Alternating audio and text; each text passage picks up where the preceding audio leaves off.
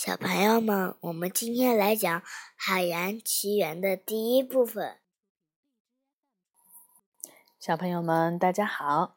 今天晚上我们来说童趣出版有限公司编译、人民邮电出版社出版的《海洋集团》，是迪斯尼刚上映的电影，对不对？对，我看过这个电影。嗯，雅雅很喜欢这个电影，她尤其喜欢毛衣和胖胖。胖胖。嗯，好，因为故事呢比较长，我们呢分成两部分来说。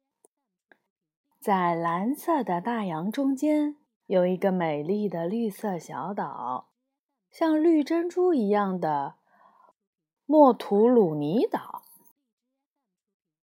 岛上的居民在周围的暗礁的保护下，一直在这里生息繁衍。这里有大自然赐予的宁静的海水、不洁的渔获，以及为他们遮蔽风雨的天然保护所。小岛上有很多古老的传说，最常被提起的就是小岛之母。特菲提的故事。相传，特菲提是岛上的一位女神，她的心脏拥有能够创造生命的伟大力量。可是，却有人想把这样的力量据为己有。其中有一个狡猾的家伙，叫做毛衣，他是个半神，拥有一枚魔法鱼钩。他利用魔法鱼钩。变身为猎鹰，偷走了特菲提的心脏。就在毛衣带着心脏飞走的时候，却受到了火恶魔厄卡的攻击，从天空中掉了下来。毛衣和他的魔法鱼钩，以及女神的心脏，全都落入了大海里，从此以后便消失不见了。塔拉祖母最喜欢给村子里的孩子们讲故事。就这样，一千年过去了，厄卡和其他的恶魔还在四处潜伏着，他们躲藏在黑暗之中，随时准备出来作恶。说到这里，奶奶顿了顿，但是，相信终有一天。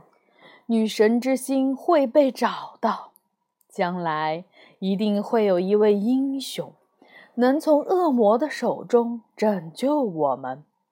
他会跨过重重的暗礁，找到毛衣，带着他穿过海洋，回到这里，放回女神特菲提的心脏。孩子们几乎都被这个故事吓到了。只有一个孩子兴奋的不得了，她就是塔拉祖母的孙女莫阿娜。你说什么？有一个小朋友都吓得嘴巴直张的，他哭了，对不对？对，嗯。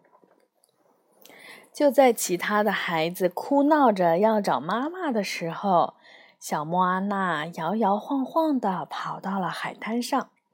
在他弯腰捡贝壳的时候，发现了一只小海龟。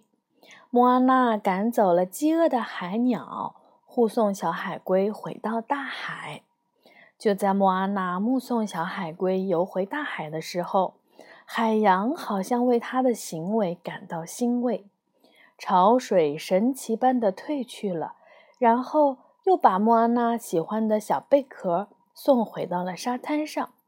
于是，沙滩上出现了一条铺满了贝壳的小径，海浪仿佛在向莫阿娜招手，叫她快来拾捡那些美丽的贝壳。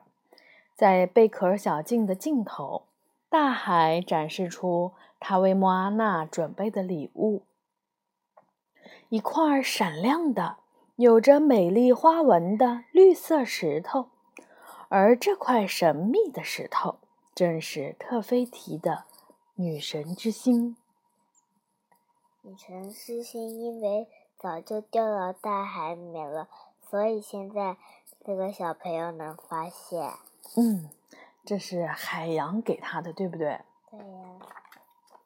就在这时，莫阿娜的爸爸图伊酋长一边喊着莫阿娜的名字，一边焦急地跑了过来。大海用温柔的海浪一下子就把莫阿娜送回到了沙滩上。图伊紧紧地抱住莫阿娜，莫阿娜却一不小心把闪亮的绿石头掉进了海水里。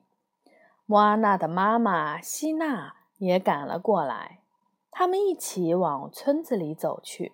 “咱们回村子吧。”图伊说道，“将来你会成为一位伟大的酋长。”希娜笑着说：“是啊。”将来你肯定会做出让大家眼前一亮的事情。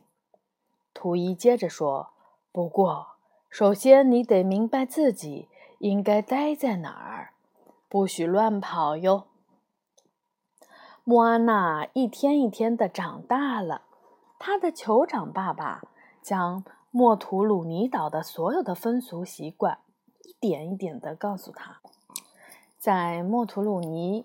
所有的村民都团结合作，大家一起劳作，一起玩耍。村民们感激小岛带给他们所有的生活必需品：椰子、鱼，还有庄稼。岛上还有一只大家都喜爱的公鸡憨憨。又过了几年，莫阿娜已经出落成了美丽的少女。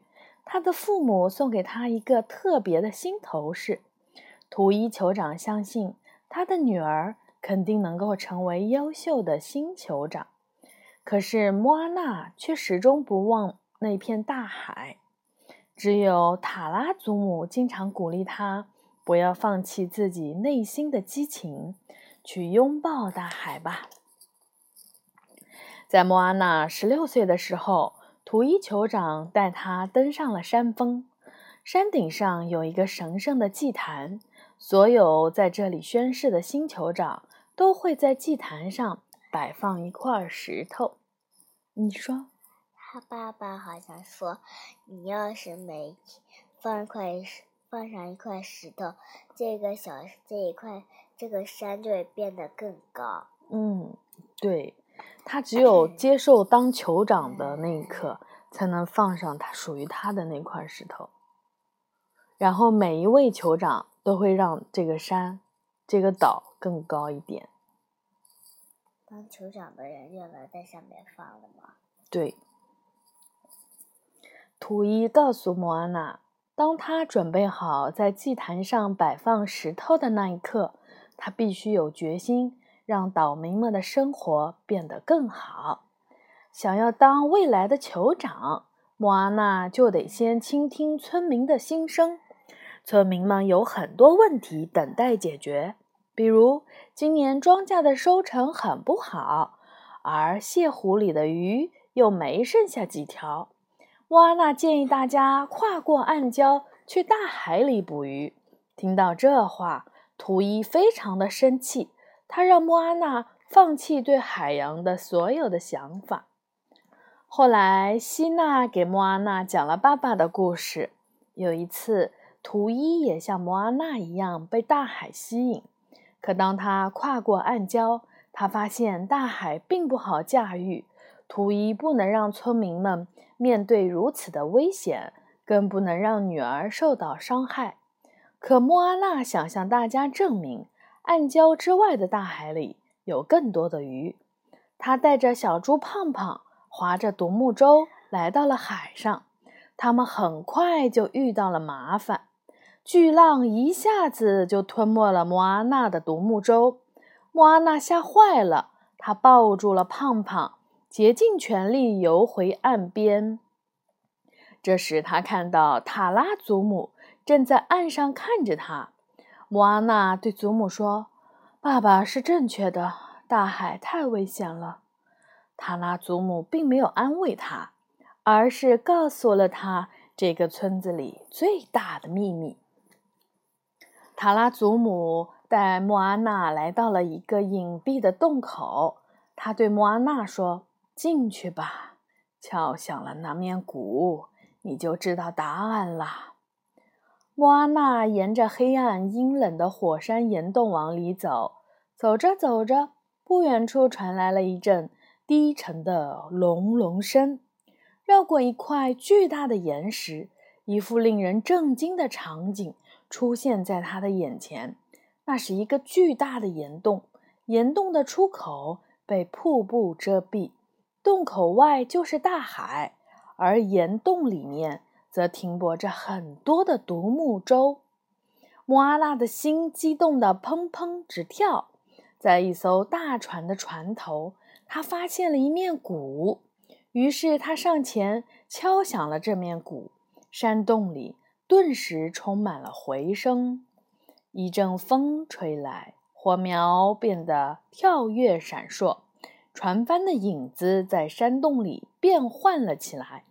莫阿娜看到了祖先的身影出现在了山洞里，他们驾驶着帆船在海上航行的景象。栩栩如生地展现在他的眼前，他看到一辈又一辈的岛民在大海上乘风破浪。原来他的祖先们并不是远离大海，只愿待在暗礁里做井底之蛙的人呀！我们曾经是航海家啊！摩阿娜跑出了山洞，兴奋地喊着：“为什么后来就不出海了呢？”因为毛衣呀！塔阿祖母说：“因为那个半神偷走了特菲提女神之心，黑暗便笼罩了整个小岛，鱼群被恶魔赶走，岛上的生命几近枯竭。”听到这里，莫阿娜倒吸了一口凉气。塔拉祖母指了指眼前那片暗礁，说：“必须要有人翻越暗礁，找到毛衣，让他把女神之心。”重新安放好。说着，他就把那枚闪烁着绿色光芒的石头放在了莫阿娜的手里。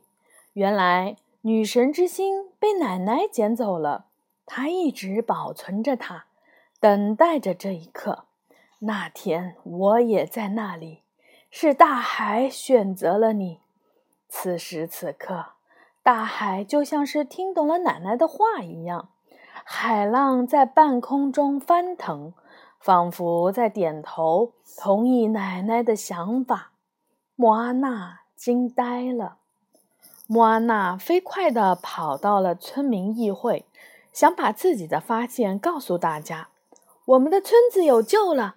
海边有一个山洞，停着好多的船，我们可以用那些船找到毛衣，把女神之心还给特菲提。我们是航海家。”我们可以继续航行。图一气坏了，他不想再听到任何关于跨越暗礁之类的话了。于是他对莫阿娜说：“如果他再有这种想法，他就要带人烧光山洞里所有的船。”图一一把夺过了莫阿娜手里的绿石头，使劲儿地扔了出去。没有什么女神之心，那就是一块普通的石头。